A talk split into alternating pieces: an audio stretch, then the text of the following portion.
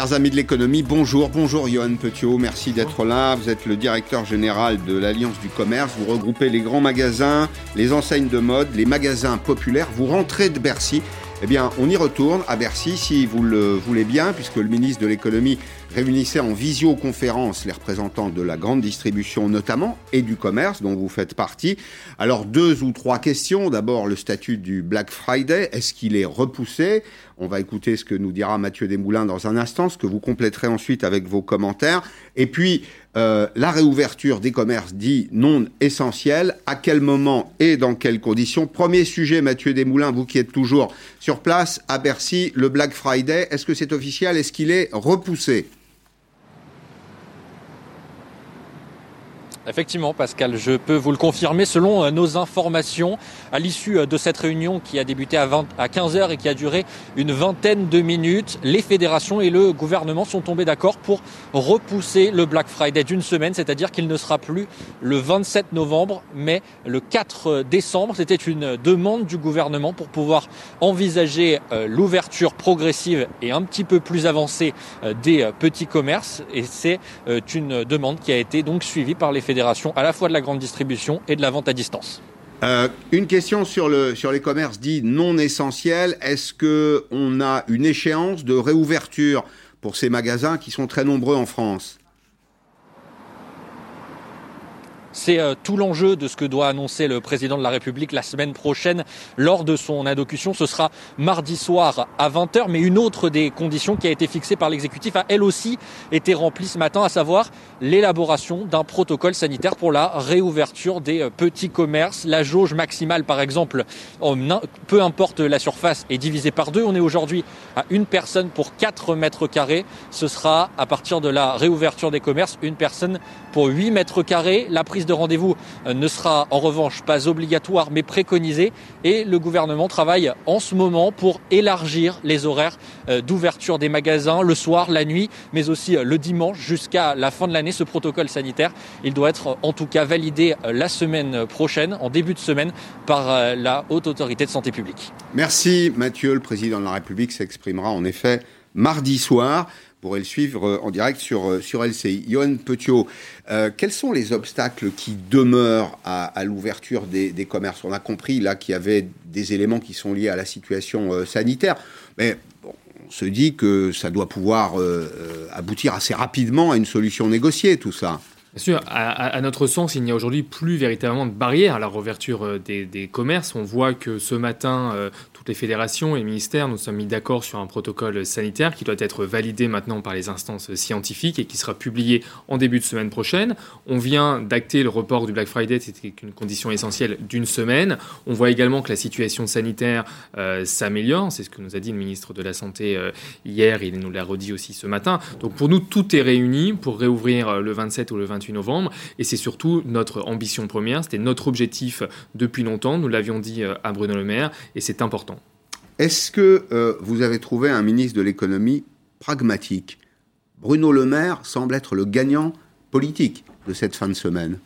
En tout cas, c'est vrai que nous avons connu une semaine euh, faite de consultations euh, efficaces sur le plan euh, du dialogue et pragmatique, avec des décisions claires, justes, un, un calendrier. Donc c'est ce que nous demandions depuis longtemps, de la visibilité, de la méthode.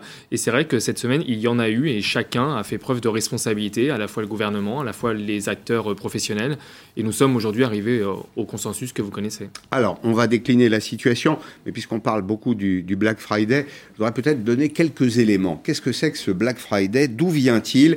Y a-t-il un point d'origine? Ben, Vous allez voir cette première illustration. Nous sommes en 1924 aux États-Unis, dans les rues de New York, et c'est la parade des grands magasins, la parade d'une enseigne qui est très connue, qui existe encore, qui s'appelle Macy's, et qui organise donc cette première grande parade de Noël. C'est le 27 novembre. Et puis, on fait un petit saut dans le temps, 1950-1960 le vendredi qui suit le Thanksgiving, c'est une fête euh, américaine, est d'abord appelé non pas Black Friday, mais Big Friday Alors le Thanksgiving, vous voyez cette illustration, c'est le président Roosevelt qui découpe la dinde. C'est euh, un jour férié américain qui est destiné à remercier Dieu, notamment, en référence aux premiers pas des premiers migrants. C'était en 1620, c'était à Plymouth, dans une ville qui s'appelle aujourd'hui New Plymouth, qui ne portait pas de nom à l'époque. Et c'est le quatrième jeudi de novembre. Et puis dans les années 90, si on en revient à l'activité commerciale, eh bien, le Black Friday lance officiellement les achats de Noël. Les magasins ouvrent d'ailleurs à minuit. C'est très théâtral. Il y a en général beaucoup de monde. Et puis, dès que le rideau se lève, ben, c'est une espèce de course vers les, les produits qui sont soldés. On y pratique des, des prix qui sont très discountés. Ce Black Friday, euh, Johan Petiot, c'est une drôle d'invention euh, américaine qu'on a importée assez récemment en France, d'ailleurs. C'était il y a 5-6 ans, hein, à peu de choses près. C'est complètement contraire à nos à nos habitudes commerciales. En France, on fait des soldes plutôt après Noël et pas avant Noël. Est-ce que, au fond, c'est pas une mauvaise importation? Aujourd'hui, j'ai envie de dire, la question ne se, pose, euh, se pose plus. C'est vrai qu'elle a peut-être été imposée, en tout cas aux acteurs français, euh, il y a 6-7 euh, ans, quand vous l'avez dit, quand Amazon l'a importé en France. Et puis, petit à petit, c'est vrai que de plus en plus d'acteurs, y compris d'abord en ligne, et puis aujourd'hui en, magasin physique aussi, on, rejoint ce mouvement. Et aujourd'hui, c'est un événement festif. Vous montriez une image de, personnes avec le, sourire. C'est aussi se rappeler que le shopping, ça peut aussi être un, plaisir et un un moment de consommation euh, heureuse, disons-le. Alors on l'aura peut-être un peu moins euh, cette année dans le contexte que l'on connaît, mais le shopping peut aussi être un loisir. Mmh, alors, euh, c'est le symbole des prix bas. les prix, je voudrais qu'on en dise deux petits mots. Il me semble que le, Black Friday, c'est aussi une espèce de grosse ficelle marketing quand même, qui est arrivée en France dans les conditions qu'on a décrites. Alors moi, je suis plutôt opposé à cette idée de variation très spectaculaire des prix. Elles introduisent, à mon sens, un peu de confusion dans l'esprit des consommateurs. Pourquoi? Parce que les consommateurs sont en droit d'attendre un peu de loyauté en matière de prix. Or, quand on baisse le prix de moitié, comme on l'a vu euh, tout à l'heure, moins 40, moins 50, moins 60%, eh bien, le consommateur peut se dire que le prix qui lui est proposé le reste de l'année, en dehors de cette période, n'est ni un prix juste, ni un prix loyal. Est-ce qu'on n'a pas perdu le sens dans ce domaine? D'abord, une petite chose, la, baisse pour le Black Friday n'est jamais euh, spectaculaire, à part quelques exemples qu'on arrivera toujours à trouver à moins 70 et moins 60, mais la grande majorité quand même des promotions tournent davantage autour de moins 20, moins 30, ce qui est, euh, ce qui est, déjà beaucoup. Ce qui est euh, plus raisonnable en tout cas que, que, moins, que moins 60. Après, ce qui est vrai, c'est vrai que la question du, prix juste, elle, se pose dans le Black Friday, mais elle se pose plus largement toute l'année et à tous les commerçants. C'est vrai qu'il y a aussi une attente du client de, de, de lisibilité du prix. Dans le secteur de la mode, aujourd'hui, c'est presque un produit sur deux qui est vendu à prix barré, que ce soit en solde ou en période promotionnelle. Donc c'est une vraie question pour le client. Vous savez que c'est aussi une vraie question pour les acteurs économiques parce que c'est une vraie question de modèle euh, mmh. économique. Aujourd'hui, euh, nous avons des volumes qui ont tendance à baisser de, de, vente, donc on ne peut pas beaucoup jouer sur les prix et beaucoup jouer sur la marge non plus. Donc euh, il faut faire attention. Il y a des modèles qui vont se réinventer sur du long terme et on espère peut-être que le la masse de, promotion ira en diminuant. Mais est-ce que tous ceux qui ont mis le doigt là dans, cette espèce d'engrenage, vous savez, de baisser les prix en permanence, quand on organise la fête tous les jours, pratiquement ou toutes les semaines, c'est plus tout à fait la fête. Est-ce que ceux qui ont mis le doigt dans cet euh, engrenage ne prennent pas un risque économique euh, définitive, j'allais dire même un peu mortifère. Alors ça serait bien qu'on trouve un peu un esprit de fête euh, en, ce moment, donc euh, parce qu'il nous a beaucoup manqué ces derniers mois. Mais euh, non, vous avez raison, il y a une, une limite à, au sol, il y a une limite au modèle économique aussi. Quand on a mhm. dans un secteur tel que la mode, vous le savez, qui, est en crise maintenant depuis 10 ans, qui a perdu 20% de, de, sa valeur depuis maintenant 10 ans, il faut qu'on arrive à créer de la valeur ajoutée et ça passe aussi par les prix, ça passe par la qualité du produit, ça arrive à de justification de son prix. Donc bien sûr, mais c'est une réflexion de plus long terme que simplement celle liée mm. au Black Friday, mais, euh, mais vous avez raison. Alors, la libération des commerces non essentiels, on va réécouter Jean Castex, le, Premier ministre, qui était ce matin euh, dans le, Finistère, à Crozon. Le Premier ministre qui constate d'abord, premier point, que à l'occasion de ce deuxième confinement, l'activité économique ne s'est pas complètement effondrée et il fixe lui-même, c'est la parole officielle, hein, il est Premier ministre, les conditions de la réouverture des commerces non essentiels les commerces autres que ceux de proximité pourront rouvrir dès lors, premièrement, que les indicateurs sanitaires s'améliorent. C'est la première priorité et j'ai dit que ça dépendait de nous tous. Nous sommes sur la bonne voie. Euh, nous verrons la semaine prochaine dans quelle mesure, autour du 1er décembre, nous pourrons passer à une nouvelle étape. Voilà, on sent un Premier ministre qui est, qui est très prudent. C'est pourquoi on dit qu'il se hâte lentement pour reprendre une formule connue. Alors, de quoi parlons-nous exactement? Euh, D'abord, la situation du jour. Est-ce que vous confirmez ces chiffres? 50 000 points de vente qui sont fermés, 290 000 salariés en chômage partiel à quelques unités près. Le commerce non alimentaire en France, c'est pour l'essentiel des petites entreprises, euh, c'est 60% de PME et c'est 1,2 million de salariés. L'enjeu du mois de décembre est un enjeu décisif, pour, euh, y compris pour ces entreprises. Vous ne les représentez certainement pas, mais vous avez une idée. Oui, alors déjà, vous avez raison. Le commerce, ce ne sont pas que des commerces indépendants tels qu'on le voit souvent, mais c'est aussi des PME et des ETI, voire même des grandes entreprises qui font le commerce de proximité, où euh, vous allez euh, faire vos courses chaque jour, qui font vivre et les villes et, les, et les, centres commerciaux. oui, c'est vrai, il faut qu'on réouvre euh, la semaine prochaine. C'est le, le message euh, que l'on avait dit. Pourquoi? Parce que déjà, le dernier week-end du mois de novembre marque en effet le lancement des achats de Noël. Mhm. Et décembre pèse pour beaucoup dans le chiffre d'affaires euh, annuel. Dans le secteur de la mode, c'est entre 20 à, 20 à 20 à 25 mais ça peut aller jusqu'à 60% selon le secteur, que vous soyez dans le jouet ou autre. Et donc, on est déjà face à des entreprises qui sont fragilisées par quasiment trois mois de fermeture. Il était temps qu'on leur permette de faire leur, leur activité mhm. dans des conditions sanitaires responsables. Hier, Geoffroy Roux Bézieux, le patron du MEDEF, disait pas de faillite. C'est même étonnant quand on observe les chiffres. Il y a moins de faillites pour la période qu'on vient de traverser qu'il n'y en avait l'an dernier à la même période. Comment on explique ça? Oui, parce qu'on est euh, fermé et on est dans un état un peu de, suspension. Nous, notre crainte, alors déjà qu'il n'y ait pas de faillite dans le secteur de la mode, c'est quand même 5000 emplois qui ont été supprimés euh, depuis le début de l'année du fait des redressements judiciaires et des liquidations et des PSE. Mais on est un peu dans un état de suspension. On est maintenu sous perfusion euh, d'aide de l'État avec les prêts garantis par l'État, mais il faudra bien qu'on les rembourse. Donc il y a un niveau d'endettement qui est aujourd'hui très fort. Si l'activité ne repart pas, si elle continue de baisser, si elle ne repart pas à taux plein, on aura des difficultés. Donc c'est un message aussi qu'on veut faire passer au gouvernement. C'est pas parce qu'on réouvre euh, la semaine prochaine, c'est notre demande, c'est ce que nous voulons. C'est pas parce qu'on réouvre que ça euh, résout tous les problèmes euh, économiques des entreprises. Elles auront encore besoin d'aide certainement après pour passer ce cap. Alors c'est une question qu'on a posée de nombreuses fois cette semaine. Est-ce que tous les commerces qui étaient euh, fermés, qui sont l'objet d'une fermeture euh, administrative, euh, ont changé leur modèle d'approche du, du, consommateur. Autrement dit, est-ce qu'ils se sont désensibilisés du contact physique pour aller un peu plus vers Internet? Est-ce que vous avez constaté ce mouvement? Oui, ce qui, ce qui, est sûr, c'est que la, la, crise aura eu un effet d'accélérateur euh, énorme qu'on n'aurait jamais pu imaginer sur la transformation digitale de nombreuses euh, entreprises. les entreprises elles ont su être agiles euh, dans cette période et donc elles se sont transformées, elles ont innové, elles ont fait de la vente à distance, par visio, voilà. Même les plus petits qui n'étaient pas du tout sur Internet ont, ont dû s'y mettre, donc elle aura eu un effet d'accélérateur très important. Mais néanmoins, on ne se transforme pas du jour au lendemain. Pour ceux qui étaient plus loin sur Internet, ils n'arrivent pas à une transformation complète tout de suite. Et puis, même pour ceux qui étaient le plus avancés, Internet ne représente que 20% euh, de leurs chiffres pour ceux qui sont très très avancés. Donc même pour les meilleurs, ça ne compense pas toutes les pertes physiques. Donc c'est pour ça qu'il faut encore accélérer sur la transformation digitale. Il faut que l'État euh, nous aide et c'est euh, l'objectif du plan de relance qui doit être amélioré sur ce plan-là.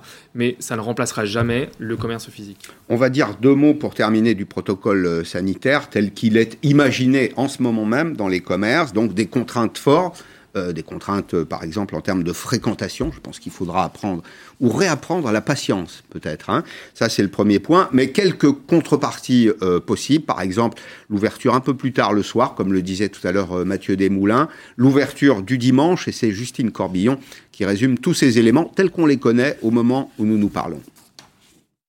Première règle de ce protocole, les commerces devront limiter le public à un client pour 8 mètres carrés. Pour les petites boutiques comme celle-ci, et elles sont très nombreuses en France. Ici, on a à peu près 20-25 euh, mètres carrés. Ça s'annonce très compliqué.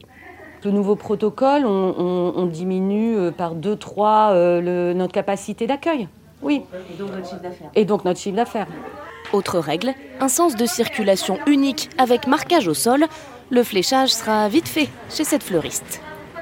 C'est très serré, c'est-à-dire que finalement il y aura un client dans le magasin et pas plus. Je pense que les gens, euh, comme pour le premier déconfinement, de toute façon, euh, attendront dehors. Elle a malgré tout hâte d'ouvrir pour vendre toutes ses décorations de Noël et elle a une requête à adresser aux clients. Patience. Ouais, parce que justement, en plus, comme nous, on s'attend un peu à être euh, un petit peu débordé quand même, parce que cette annonce, elle va arriver d'un seul coup, et que comme tout le monde était en attente, les gens vont se ruer. Dernière règle du protocole, une vitre en plexiglas devant les caisses et aérer le magasin. Cette libraire a déjà tout prévu, et tant pis pour les frileux. L'essentiel, c'est de pouvoir rentrer dans la librairie et de regarder les livres et de pouvoir demander des conseils. Et je continuerai à venir euh, passer mes commandes et, soutenir cette profession que j'adore, parce que je suis une fanat de livres. Ce protocole sanitaire aura forcément comme conséquence beaucoup moins de clients en magasin, alors les commerces espèrent avoir l'autorisation d'ouvrir plus tard et le dimanche pour compenser cette perte de chiffre d'affaires. Une question pour euh, terminer, avant de, vous laisser à vos obligations. Johan Petiot, j'ai compris qu'on va vers un rationnement de la fréquentation. Est-ce que ce sera compatible avec le modèle économique de ces entreprises? Il faut savoir qu'actuellement, dans la période de confinement, les magasins qui restaient ouverts devaient respecter une jauge de 1 client pour 4 mètres carrés. Aujourd'hui, il semble qu'on va s'orienter plutôt vers 1 client pour 8 mètres carrés. Euh, bon, il a fallu faire preuve de, responsabilité pour, pour réouvrir. Mais c'est vrai, nous, nous l'avons dit au gouvernement, le 1 pour 8 mètres carrés a des conséquences quand même sur l'activité économique, puisque ça fait moins de clients pouvant être accueillis, donc moins de chiffre d'affaires et moins d'activité. Donc c'est pas un peu dissuasif pour le client lui-même? Je, vais dans un point de vente, je sais que je vais faire une demi-heure ou une heure de, de file d'attente, pas très agréable. On espère que ça arrivera à, se fluidifier. D'abord, il faut savoir quand même que depuis le 11 mai, nous avions beaucoup moins de fréquentation au magasin. Nous avons perdu dans l'esprit de cette crise le shopping plaisir, le shopping loisir, le lèche-vitrine euh, depuis le 11 mai, nous ne l'avons pas retrouvé. Donc la fréquentation au magasin est beaucoup moins forte. Les clients aujourd'hui savent davantage ce qu'ils veulent. Ils vont dans le magasin, ils achètent, ils en repartent. Il y a beaucoup moins de, shopping plaisir, même si on espère le retrouver un jour, parce que le modèle économique est basé sur le shopping plaisir. Hmm. Donc c'est sûr que nous espérons pouvoir euh, en sortir, et le rationnement ne pourra pas durer éternellement, il faudra euh, qu'on en revienne, parce qu'il aura des conséquences économiques, et donc il faudra aussi des aides pour, euh, pour aider ceux qui en souffrent le plus. Merci beaucoup, merci, d'être venu dans, dans Periscope. Comment vous rendrez-vous dans les magasins? Quand ils auront réouvert, probablement en transport en commun ou en transport personnel. Dans un petit instant, je vais recevoir Thierry Mallet, qui est le PDG de Transdev et qui est aussi le président de l'Union des transports publics et ferroviaires, qui nous livre sa dernière étude. C'est une euh, étude annuelle. Alors, quel public ça, ça concerne? Bah, C'est un vrai marché de masse. Vous allez le constater à travers ces chiffres. Presque 49 millions d'habitants sont desservis par des moyens de transport en commun. C'est 73% de la population française. Et c'est une étude annuelle sur la consommation de ces services, trains, métro, euh, autobus, tramway, auprès de 1500 personnes interrogées dans des villes de plus de 50 000 habitants. Alors, à la question euh, très orientée Covid, évidemment, prendrez-vous autant les transports publics après la crise sanitaire? Regardez cette réponse. C'est pas le 69%, Thierry Mallet, qui me qui m'inquiète. Merci d'être là, merci d'être dans Periscope. Bonjour. C'est pas le 69% qui m'inquiète, c'est plutôt les 31% qui disent pour nous, les transports publics, c'est terminé. Alors, les 31%, ils ne disent pas que les transports publics, c'est terminé. Ils disent qu'ils vont les prendre de manière différente. Il y a 4% qui disent qu'ils ne vont plus les prendre, mais il y a effectivement 27% qui disent qu'ils vont les prendre moins souvent parce qu'ils vont... Euh, se déplacer à pied parce qu'ils vont prendre leur vélo, ce qui est plutôt positif, mais mhm. pas aussi parce qu'ils vont prendre leur voiture. Mhm. Et ça, c'est effectivement moins positif. Et on a vraiment un enjeu, c'est de reconquérir pas forcément ceux qui se déplacent à pied ou en vélo. Pourquoi C'est totalement, oui, mais c'est bien aussi parce que c'est probablement euh, quelque chose qui est un changement euh, positif mmh. et qu'il faut garder. Au contraire, on va jouer la complémentarité, je pense, avec les modes doux, avec le vélo, la marche. Mais par contre, il faut qu'on arrive à refaire venir dans les transports publics les gens qui ont fait le choix de la voiture. Mmh.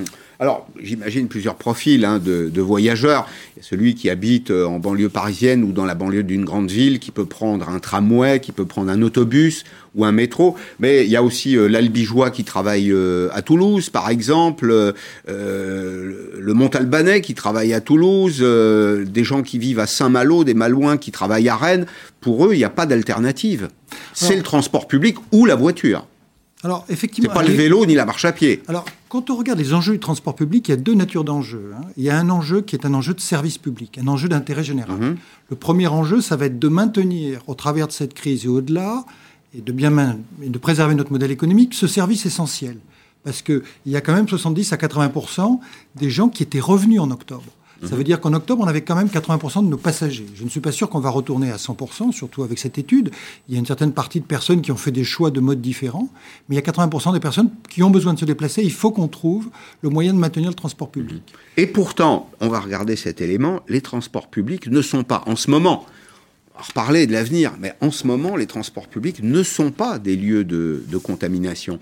D'ailleurs, on l'a très bien vu, il y a des études américaines, il y a des études européennes qui montrent qu'au contraire, on est plutôt bien protégé. Alors c'est un peu contre-intuitif parce que quand on prend euh, certains métros aux heures de pointe, il y a beaucoup de monde, mais les gens se protègent finalement. Bah, les protections qu'on a mis en place dès la sortie du déconfinement, qui sont le masque, la désinfection, la mise à disposition de gel sont des dispositifs extrêmement efficaces. Hein. vous l'évoquiez tout à l'heure, ça a été démontré dans des études aux États-Unis, en France, au Royaume-Uni, en Allemagne, mhm. où on voit tout à fait que la contamination est extrêmement faible. Et en France, on a des chiffres de Santé publique France qui montrent que moins de 1% des clusters...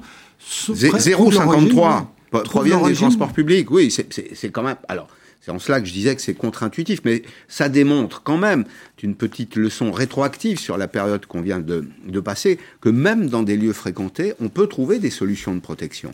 Tout à fait, tout à fait. Et, le port du masque, la désinfection et le fait de ne pas avoir de contact, de ne pas se parler, effectivement, les transports publics, c'est pas un endroit, où on échange, c'est une excellente protection. Mhm. Alors, je reviens à, ma question tout à l'heure. Euh, quelles alternatives? Vous les avez déjà en partie évoquées. Quelles alternatives pour les 30%, j'ai bien compris le sondage, pour les 30% de clients qui disent euh, euh, ne pas souhaiter avoir recours, ou en tout cas un recours régulier au transport public, ben, il y a la marche à pied notamment, la voiture, la voiture pour 16%, le vélo, la trottinette. Vous mettez la voiture de côté, marche à pied, vélo, trottinette, tout ça fait très bobo urbain quand même. C'est pas à la portée de tout le monde.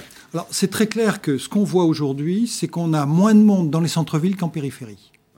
Dans les transports publics, on voit bien que l'endroit où effectivement la demande a baissé le plus, c'est dans les centres-villes, puisque la marche à pied, la proximité permet effectivement de se passer les transports publics ce qui est une opportunité demain, parce que ça présente deux avantages. Demain, c'est la possibilité également de déplacer cette offre des centres-villes vers la périphérie. Et on sait aujourd'hui qu'on a un vrai enjeu de transport public en périphérie. C'était d'ailleurs l'enjeu de la loi d'orientation des mobilités, de s'assurer que l'organisation des transports n'était pas simplement faite au niveau des métropoles, des cœurs de ville, mhm. mais au niveau des bassins de vie. Ah, ça, a été, ça a été conçu pour en étoile. Ce sont des réseaux en hub souvent, c'est-à-dire qu'il y a une espèce de plateforme centrale.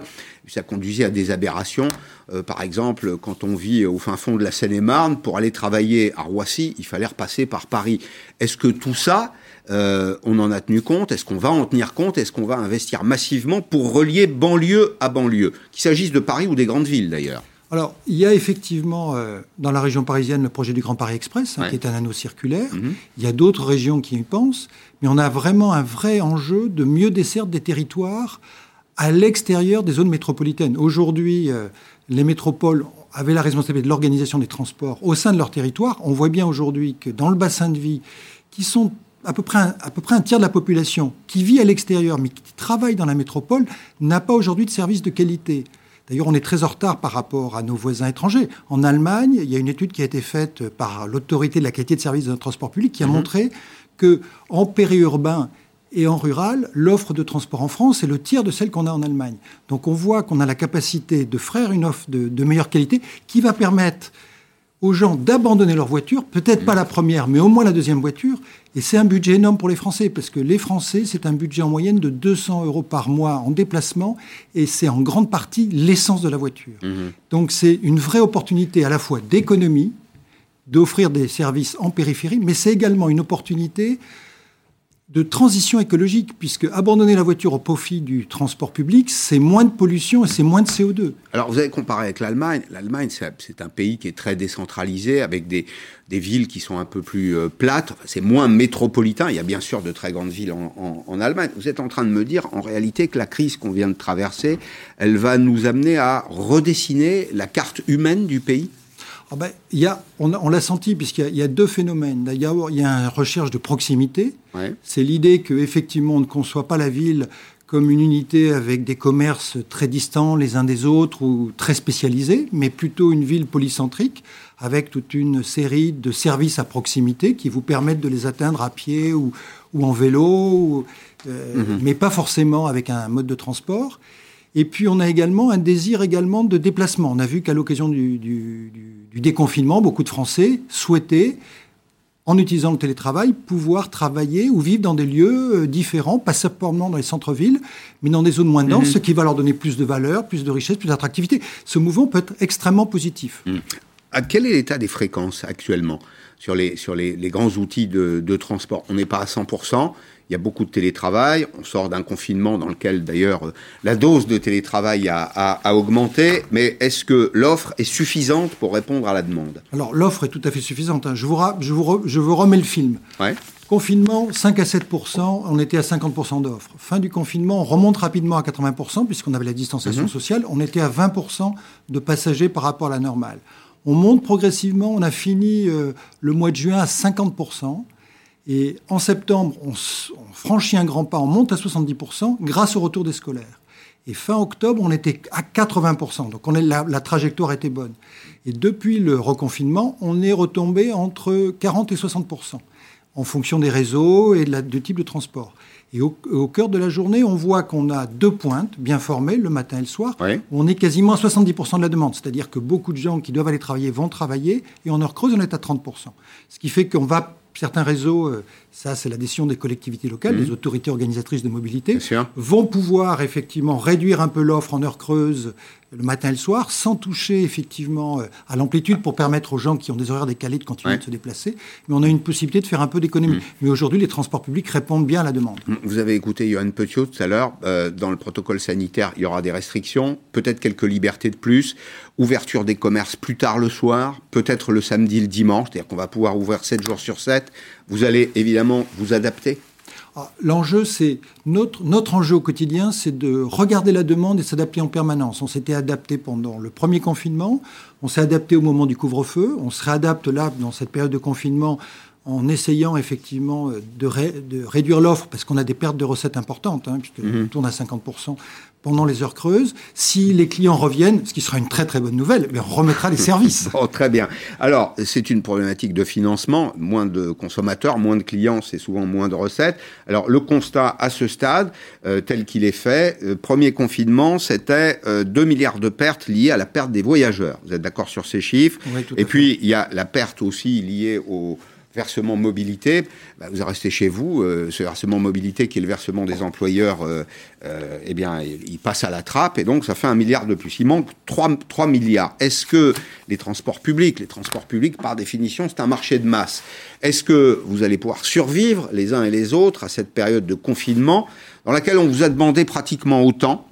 Tout cas, c'est une activité avec des charges fixes relativement élevées des charges variables plutôt faibles, est-ce que vous allez pouvoir survivre à cette période avec un niveau de demande très inférieur? Alors, il y, a, un plan de soutien qui a été mis en place par le gouvernement. Hein. Il y a la compensation partielle du VM au niveau des collectivités locales, hein, puisque le versement mobilité est perçu par les collectivités locales. C'est, c'est ce que paye chaque employeur pour aider justement au développement du transport public. Et puis, il y a l'enjeu des pertes de recettes. Alors, pour les pertes de recettes, il y a un mécanisme d'avance remboursable hein, qui a été mis en place, qui a été négocié pour la région Île-de-France, et dont on espère qu'il va être étendu à la totalité des autorités organisatrices en France, ce qui va permettre effectivement de couvrir une partie des dépenses euh, et une partie des pertes que nous avons connues. La question va se poser de savoir comment on va faire en 2021, puisqu'on voit bien qu'on ne revient pas à une situation normale. On ah non, 80%, oui, on repousse les échéances. Et qu'on va avoir effectivement les, problèmes, ça ne sera pas juste 2020, mais ça va être également 2021. Donc on a un vrai enjeu de modèle économique.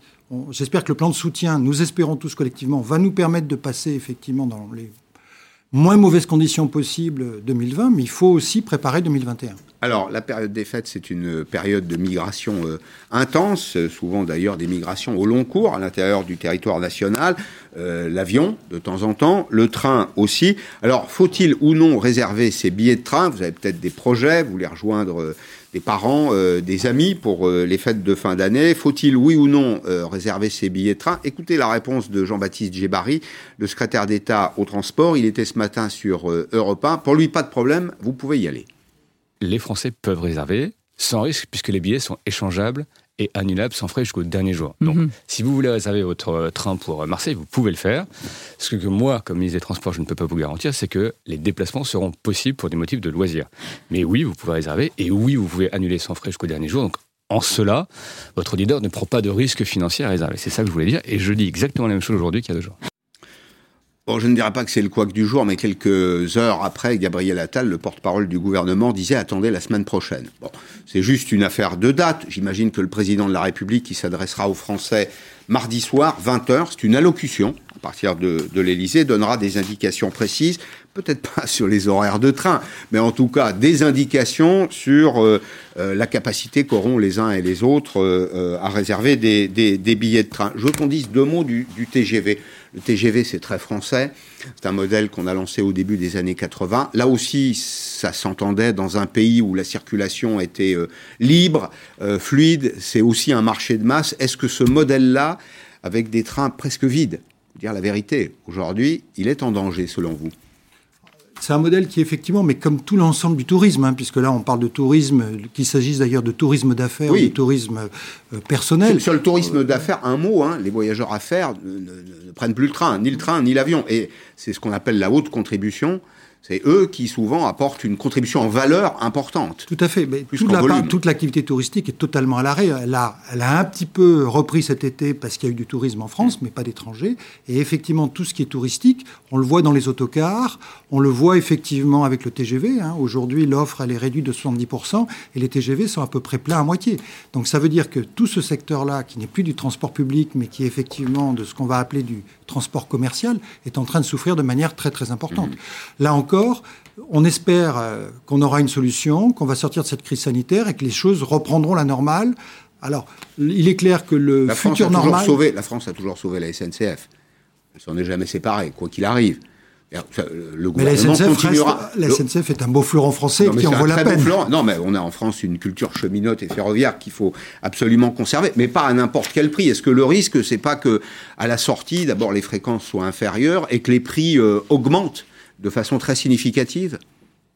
Écoutez, c'est à la SNCF de répondre à la question et puis au gouvernement. Mais je pense que le train est un outil extrêmement efficace pour se déplacer. C'est un outil qui en plus répond aux objectifs euh, écologiques, hein, de ne pas émettre des effets, des gaz à effet de serre. Donc c'est un- vraiment un mode qu'il faut continuer de privilégier et c'est vraiment un gros avantage que de bénéficier de ce réseau euh, grande distance en France. Maintenant, l'enjeu, ça va être d'ailleurs de développer pas un réseau grande distance, puisque, mais plutôt La des trains de proximité. Pour répondre aux besoins des banlieues. C'est ça. Merci beaucoup Thierry Mallet d'être venu aujourd'hui dans, dans, dans Périscope. Dans un petit instant, je vais recevoir François Roche. Je vous conseille cet ouvrage. Les patrons face aux crises, c'est 100 ans d'histoire du patronat français. C'est euh, un voyage dans, dans le siècle, c'est tout à fait passionnant. Beaucoup de questions. Vous allez retrouver des noms euh, connus. Je vous retrouve dans trois minutes. À tout de suite.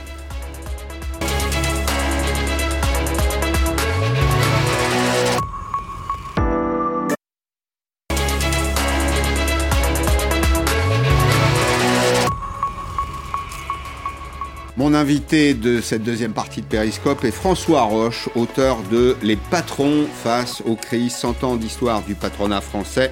C'est chez euh, François Bourrin. Je peux quand même donner une information, vous savez qu'on est en plein feuilleton du, du Black Friday. On a cette urgence de l'AFP qui nous dit, à propos du, du sujet que nous avons évoqué pour démarrer l'émission tout à l'heure, report d'une semaine, on parle du Black Friday bien sûr, report d'une semaine, si les commerces rouvrent d'ici là.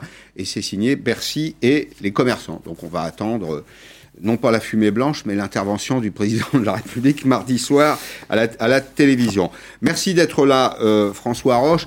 Le patronat en France, on va pas remonter au début du XXe siècle, mais c'est quand même quelques images, quelques incarnations, de belles histoires aussi. Ça commence avec Georges Villiers. Georges Villiers en 1946. Georges Villiers, c'est l'ancien maire de Lyon. Euh, relation tendue d'ailleurs avec le général de Gaulle.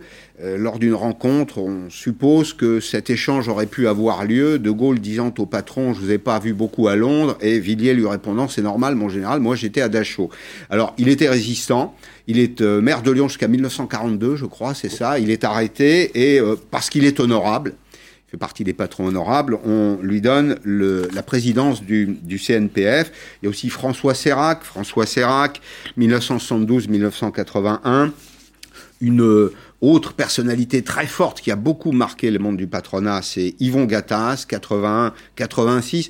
C'est un peu des années de braise pour les patrons, 81-86. Et puis euh, Ernest Antoine Sellière. Et là, on passe du CNPF au MEDEF et vous connaissez, euh, les, personnages. Est-ce que vous diriez, euh, après avoir travaillé sur le sujet, François Roche, que les patrons aiment la France? Moi, je poserais la question à l'inverse. Est-ce que la France aime les patrons? Parce qu'une grande partie de l'histoire du, patronat et, des patrons de l'organisation patronale, c'est quand même d'essayer de faire accepter, reconnaître par le pouvoir public, mais aussi par le pouvoir syndical, euh, les logiques de l'entreprise, les nécessités de l'entreprise, euh, de, convaincre les pouvoirs publics que pour développer une entreprise, il faut un cadre économique qui ne soit pas contraignant, que les entrepreneurs doivent bénéficier de la liberté et aussi qu'ils ont un rôle social positif. Vous savez mieux que personne, ça a été un long combat. Quand vous vous, quand vous rendez compte qu'il il a fallu que, en 2014, je crois, à l'université du MEDEF, un Premier ministre de la France, cinquième puissance économique mondiale, je vois à quoi vous faites allusion, dise à la tribune J'aime les entreprises, mm. et que cette information a fait la une de tous les médias, on est quand même obligé de s'interroger sur cette étrange relation que la France, les Français, euh, les politiques euh, entretiennent mm. avec les entreprises et avec leurs chefs d'entreprise, que ce soit. Alors, il y a une plus grande sympathie pour euh, les petits patrons. Ou les patrons des petites entreprises. petites entreprises. Alors là, les patrons des grandes entreprises ont longtemps été fustigés, parfois caricaturés euh, à l'excès. Mais vous, vous pensez, vous, encore aujourd'hui, que le fait patronal, j'allais dire le fait entrepreneurial, n'est pas admis dans le pays? Non, il y, a eu. D'abord, il y a un changement majeur, c'est que la bataille idéologique entre le collectivisme et le capitalisme, on peut penser qu'elle est terminée, faute de combattants euh, du côté du collectivisme, si l'on peut dire. Donc il y a déjà toute cette partie du débat euh, qui est écartée. Je crois quand même que depuis euh, quelques années, à la fois l'organisation patronale, mais aussi au niveau des pouvoirs publics, on a commencé sérieusement à remettre l'entreprise à son vrai niveau, en France comme producteur de richesse. Ce vocabulaire s'est imposé petit à petit. Euh, on a beaucoup valorisé les créateurs d'entreprises. Je pense que ça aussi, ça a participé au changement de l'image de qu'est-ce que c'est qu'un patron, à quoi ça sert. Euh, mmh. et, et, là, maintenant, on peut dire que les choses sont un peu pacifiées, relativement pacifiées, mais enfin, François Hollande a bien dit j'aime pas les riches. Hein. Donc euh, ça visait qui euh, Tous les patrons ne sont pas riches au passage. Non, bien sûr. D'ailleurs, comme vous l'avez dit tout à l'heure, il y a des patrons de petites entreprises qui ne sont pas riches du tout, qui se payent 2, 3, 4 000 euros par mois, en ayant pris, j'ajoute, en ayant pris des risques considérables, y compris celui d'engager leur patrimoine. Mais vous remarquerez que, quand même, quand le gouvernement prend des mesures, par exemple comme le CICE, il y a toujours des voix critiques qui s'élèvent pour dénoncer des cadeaux au patronat. Euh, donc, euh, je dirais que le gros de la bataille idéologique est derrière nous, mais il y a encore des ferments des escarmouches. des escarmouches, et quand même une certaine mm. méfiance mm. latente mm. à l'égard des, patrons. Et, ça vient de loin, en, relisant vos, pages, qui me ramènent aussi à, d'autres livres d'histoire. Euh, je me suis rappelé, si je l'avais oublié à un moment d'ailleurs, que le général de Gaulle lui-même, que tout le monde est gaulliste quand même en France, l'a été, l'est ou le sera d'une façon ou d'une autre. Même le général de Gaulle se méfiait beaucoup des patrons. Oui, alors il s'en méfiait euh, pour ce que vous avez rappelé tout à l'heure. Oui, la période de la collaboration. La période de la collaboration. Bon, très bien. Et donc, la Libération, il voulait avoir en face de lui des gens qui étaient, euh, disons, honorables, euh, honorables hein, et avec qui il pouvait dialoguer. Il y a un deuxième aspect très important, c'est que le général de Gaulle était quand même partisan d'une économie assez dirigée. Hein, il a été aussi l'homme des nationalisations. Et donc, euh, il, avait, il y avait toujours cette méfiance vis-à-vis du capital, vis-à-vis des forces capitalistiques, des jeux du capitalisme, ce qui fait qu'il s'est tenu assez à distance de ce monde patronal. Et c'est plutôt euh, Georges Pompidou qui, à un moment donné, euh, a été à la fois l'interlocuteur, mais aussi le, le co-constructeur d'un certain nombre de grandes aventures euh, capitalistiques et technologiques françaises. On, peut s'entendre sur le, statut des présidents. Il y a eu de très grands présidents, d'autres peut-être euh, un peu moins grands. Enfin, il y en a quelques-uns qui ont marqué l'histoire, au moins symboliquement. Le général de Gaulle, François Mitterrand, il y en a eu d'autres après, Jacques Chirac. Les deux premiers, peut-être le troisième par moment, n'avaient aucun goût pour l'économie ou pour l'entreprise. Oui, c'est vrai, oui. Bah, c'est ce qui fait que le dialogue n'a pas été toujours facile. Alors, moi, je ferais quand même une différence entre François Mitterrand et Jacques Chirac. Quand François Mitterrand arrive euh, en 1981, il est porteur d'un projet, euh, on dirait aujourd'hui disruptif. Oui, très, très disruptif. Avec un programme de nationalisation, quand on y repense aujourd'hui, absolument insensé, euh, contre toute logique. Et puis une volonté quand même de mettre le patronat et le capitalisme sous très forte contrainte. Ce que je trouve intéressant, c'est qu'il a vite changé d'avis. Et alors, quand vous parlez avec Yvon Gattaz, qui était donc à l'époque le, mmh. président du CNPF, Yvon Gattaz dit que c'est en partie grâce à lui. Euh, Yvon Gattaz a, rencontré sept fois en tête à tête le président Mitterrand. Euh, je l'ai rencontré pour écrire ce livre. Il se souvient aujourd'hui de chacun de ces sept entretiens, presque ah mot à mot. Et il les raconte euh, d'ailleurs souvent. Et il dit, au fond, je pense que j'étais le bon interlocuteur face à François Mitterrand, d'abord parce que je ne représentais pas le grand capital. Hein, à l'époque, Gattaz, c'est un patron de PME qui a créé sa boîte avec son frère. et donc euh, provincial. Et donc on avait une espèce de, comment dire, de, zone commune euh, mmh. entre nous. Euh, euh, qui fait que notre communication a été plus facile. Euh, ce que je veux bien croire. Et d'ailleurs, il y a une anecdote très très intéressante, c'est que Ambroise Roux, qui à l'époque était vice-président et très opposé à Gattaz, un jour téléphone à Yvon Gattaz et lui dit Écoutez, est-ce que vous voulez venir déjeuner chez moi? Donc Gattaz y va, surpris de cette invitation. Et au cours du déjeuner, Ambroise Roux lui dit je, crois comprendre que, que, vous rencontrez régulièrement le président Mitterrand qui refuse de me voir. Est-ce que vous pourriez m'indiquer votre méthode? Est-ce que oui? Pour pouvoir l'approcher. Est-ce que vous pouvez m'aider à le rencontrer. Bon, pour que je puisse y parler. Mitterrand, euh, Mitterrand a peu d'intérêt pour, euh, pour, pour l'économie, même si vous avez raison, hein, le programme économique de la gauche, c'est un programme assez, euh, assez radical. Il y a quand même cette, cette longue histoire de malentendus avec la gauche. Il y a les 35 heures un peu après. Et puis, on arrive à une période un peu plus récente. Est-ce que la gauche, aujourd'hui, au moins le Parti Socialiste, alors vous allez me dire que ne représente pas grand-chose sur l'échiquier euh, politique à gauche, mais il y a une partie de la gauche qui s'est réconciliée avec le monde de l'entreprise. Je pense que oui. Euh, enfin, la phrase de Manuel Valls est, une sorte de marqueur. Il est lui-même très minoritaire dans, oui, oui, oui, sa famille. Euh, je, le considère encore comme, un, comme une figure de la gauche. C'en est une. Peut-être me trompais-je, mais... Mmh, mais il y a une partie de la gauche aujourd'hui qui est encore assez euh, euh, réfractaire, parce que vous entendez encore beaucoup de discours sur euh, les actionnaires, par exemple. Hein. Il, y a, une partie de la gauche qui a un problème avec les actionnaires.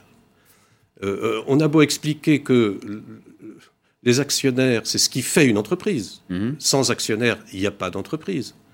Et que, eh bien, dans le fait d'être actionnaire, ça comporte un risque on, amène de l'argent à une entreprise et il est normal que ce risque, dans les économies libérales qui sont les nôtres, que ce risque soit rémunéré. Bien sûr. Eh bien, ce concept pose toujours problème régulièrement. Euh, chaque année, quand on publie les montants de dividendes qui sont versés, il y a toujours des gens qui disent toujours vous des comptes hein, mm. tous ces milliards qui sont versés aux actionnaires. Peut-être que c'est une affaire de vocabulaire, peut-être qu'il faut parler des investisseurs, parce qu'en réalité, les actionnaires sont des investisseurs. En tout cas, je renvoie à la lecture de votre excellent ouvrage, Les patrons face aux crises, 100 ans d'histoire du patronat français. Vous allez revenir un petit peu en arrière. Il y a beaucoup de choses que j'aurais voulu évoquer, l'Europe, notamment le rôle des patrons sur, euh, sur l'Europe. Ils ont été protectionnistes. Ils ont été protectionnistes pendant, pendant très longtemps, à, l'inverse des politiques qui, eux, au contraire, voulaient ouvrir, comme quoi l'histoire parfois repasse des plats euh, différents. Merci d'être venu dans Periscope. Euh, je vous souhaite une bonne soirée, un bon week-end. Je vous retrouve lundi en direct à 16h sur LCI. Et dans un instant, la patronne, Arlette Chabot.